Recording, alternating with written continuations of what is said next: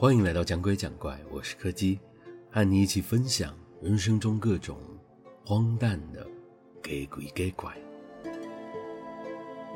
今天要讲的是一个和禁地有关的故事。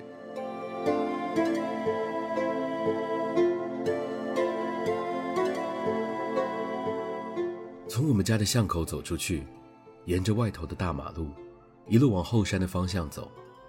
会在山脚附近看见一间学校。从学校的后门穿出去之后，再往前走个几百公尺，就会抵达那个废弃的厂区。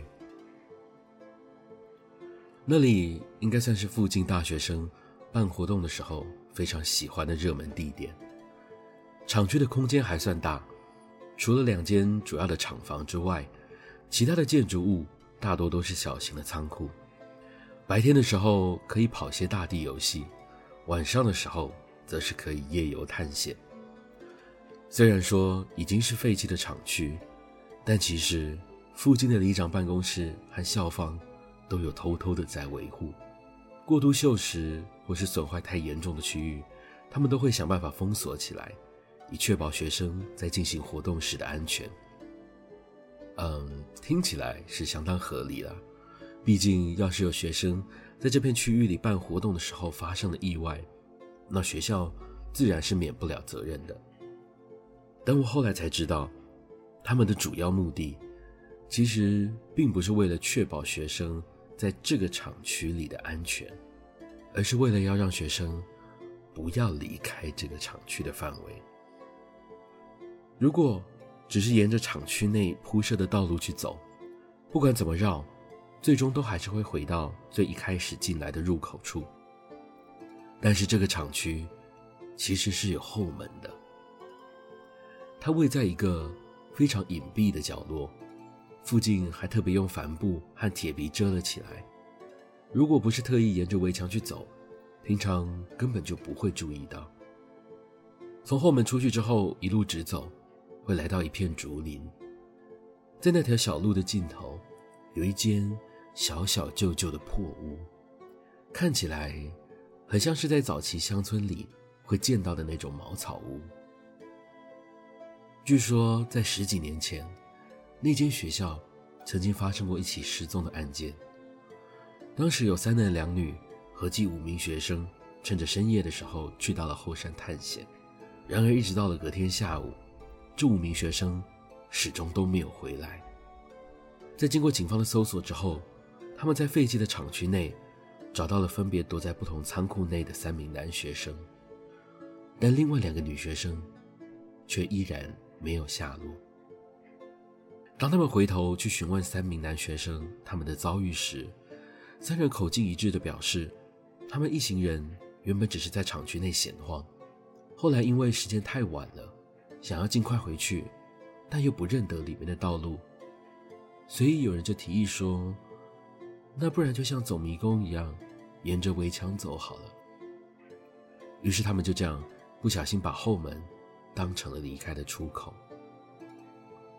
从这里开始，三个人的说法出现了不一样的分歧。其中一位说，他才刚踏出后门没几步，就发现身边的人都不见了，眼前只有一间破旧的茅草屋。但是当他想进去的时候，一颗人头。突然就从房子里窜了出来，追着他跑。另外一位则是说，他从后门走出去之后，就一直跟在一位白发苍苍的老婆婆后面，在浓雾中走了非常非常久的时间，好不容易他才看到了一间茅草屋，准备要进去。但这时候，他却突然发现，眼前的老婆婆好像变矮了一点。他再仔细一看。才发现，这个老婆婆的头，不知道什么时候竟然消失了。于是这位男同学当场就被吓得逃回了工厂。而第三位的说法，则和前两位有着更大的差异。他说他们五个人从后门离开的时候都还很正常，但是就在走进竹林里，看到那间破屋的时候，所有人的反应都变了。其他四个同学。都像是着了魔一样，朝着房子直冲而去，而他却完全无法动弹，只能看着他们跟着房子一起在浓雾中消失在竹林里。没有人知道这几个学生到底遇上了什么。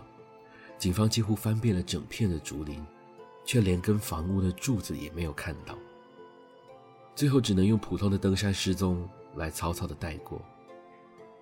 后来的事大家也都知道了，校方想出了一套自己的方法来保护学生，而像我们这种住在附近的小孩，大人们总是会无时无刻的提醒着我们：小心，山在等着。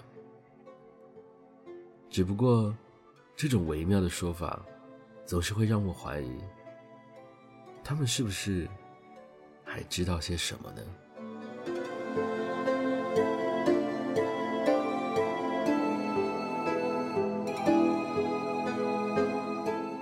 今天的故事就到这里告一个段落了。如果喜欢我们的节目，别忘了收听每周四的更新。我是柯基，我们下次见。